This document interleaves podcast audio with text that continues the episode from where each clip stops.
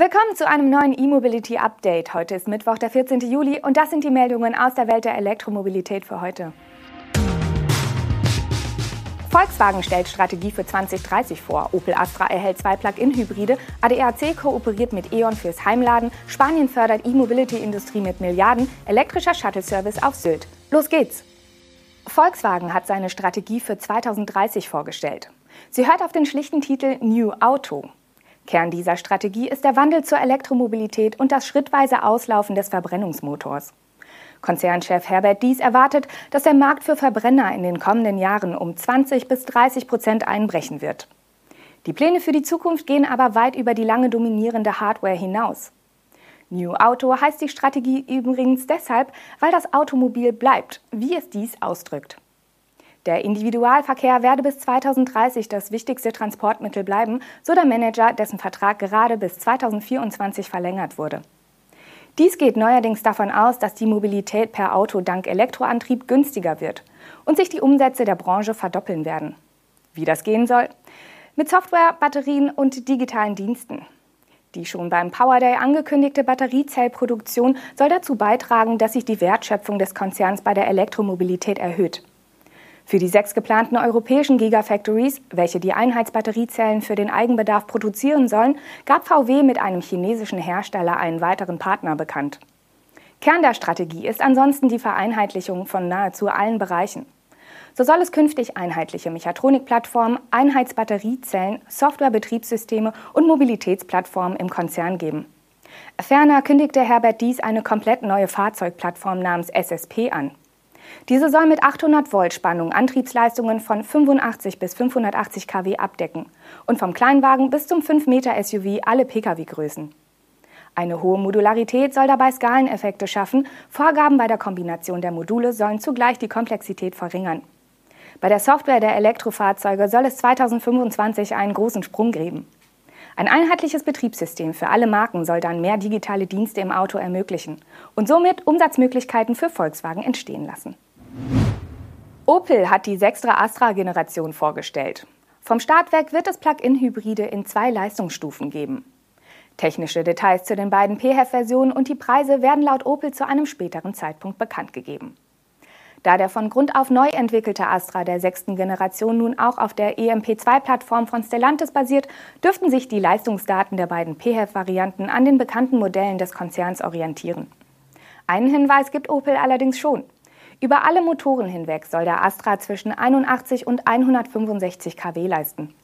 Damit dürfte es sich bei dem Spitzenmodell um den bekannten Plug-in-Hybrid handeln, der einen Vierzylinder-Benziner mit einem 80 kW starken E-Motor kombiniert. Diesen Frontantrieb gibt es auch mit 133 kW Systemleistung. Somit dürfte der Astra bei den teilelektrischen Antrieben dem im März vorgestellten Peugeot 308 entsprechen. Dieser kommt nach WLTP auf 60 Kilometer rein elektrische Reichweite. Kurz noch zum Design. An der Front trägt der Astra den Visor, den Opel erstmals beim Mokka gezeigt hatte. Optional ist eine Zweifarblackierung erhältlich. Der schwarze Visor an der Front kann hier zum Beispiel mit einem schwarzen Dach kombiniert werden. Der neue Opel Astra wird ab Herbst bestellbar sein und ab Anfang 2022 zu den ersten Kunden rollen. Der ADAC hat eine Zusammenarbeit mit E.ON bekannt gegeben, um Mitglieder des Automobilclubs mit Ladelösungen für zu Hause zu versorgen.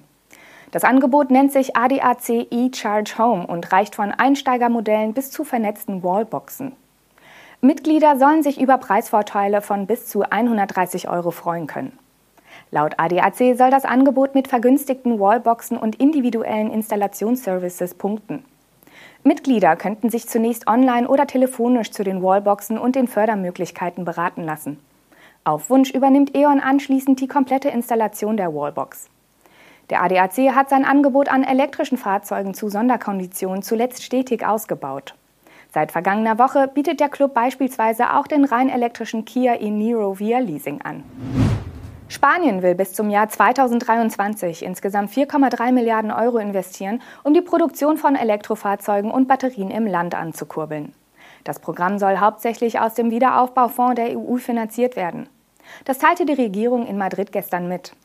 Weitere 19,7 Milliarden Euro an Investitionen sollen bis 2023 von der Privatwirtschaft kommen werden. Spaniens Regierung rechnet damit, dass mit dem neuen Programm bis zu 140.000 neue Arbeitsplätze geschaffen werden.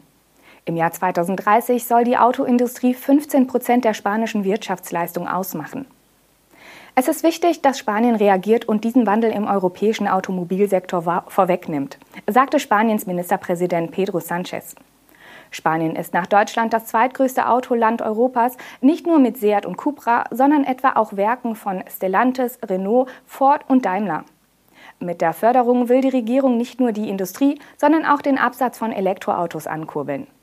Ziel ist es, dass die Zahl der neuen Elektrofahrzeuge im Jahr 2023 die Marke von 250.000 Euro knackt. 2020 waren es nur 18.000. Auf Elektromobilität müssen auch Urlauber auf der Nordseeinsel Sylt nicht verzichten.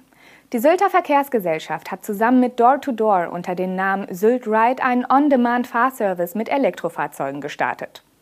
Zum Einsatz kommen drei EQV von Mercedes-Benz zur Ergänzung des ÖPNV. In jedem EQV sollen sechs Fahrgastplätze verfügbar sein. Die Fahrzeuge können bei Bedarf gerufen werden. Wie bei anderen Ride-Pooling-Diensten erfolgt der Zustieg an virtuellen Haltestellen. Die App führt den Fahrgast zum nächstgelegenen Haltepunkt und berechnet die Route zum Zielpunkt. Auf Sylt soll es rund 1000 der virtuellen Haltepunkte im Betriebsgebiet geben. Zu den Fahrtkosten machen die Betreiber derzeit noch keine Angaben. Mit den drei Fahrzeugen soll die Wartezeit bis zur Ab Abholung maximal 20 Minuten dauern. Im Sinne des Ride-Poolings kann es dabei sein, dass bereits ein anderer Fahrgast mit ähnlichem Ziel im Auto sitzt. Spezielle Corona-Schutzmaßnahmen werden aktuell noch nicht genannt. Die Sylter Verkehrsgesellschaft arbeitet zudem an einer multimodalen Mobilitätsplattform namens Sylt Go. Die gleichnamige App soll etwas später gelauncht werden und das Ride-Pooling Sylt Ride sowie ein Handyticket für den ÖPNV vereinen. Perspektivisch soll Sylt Go für weitere Mobilitätsanbieter zugänglich gemacht werden. Das war's mit unserem E-Mobility Update am heutigen Mittwoch. Wir sind morgen mit unserer Videosendung und dem Podcast wieder für Sie da. Bis dahin, tschüss.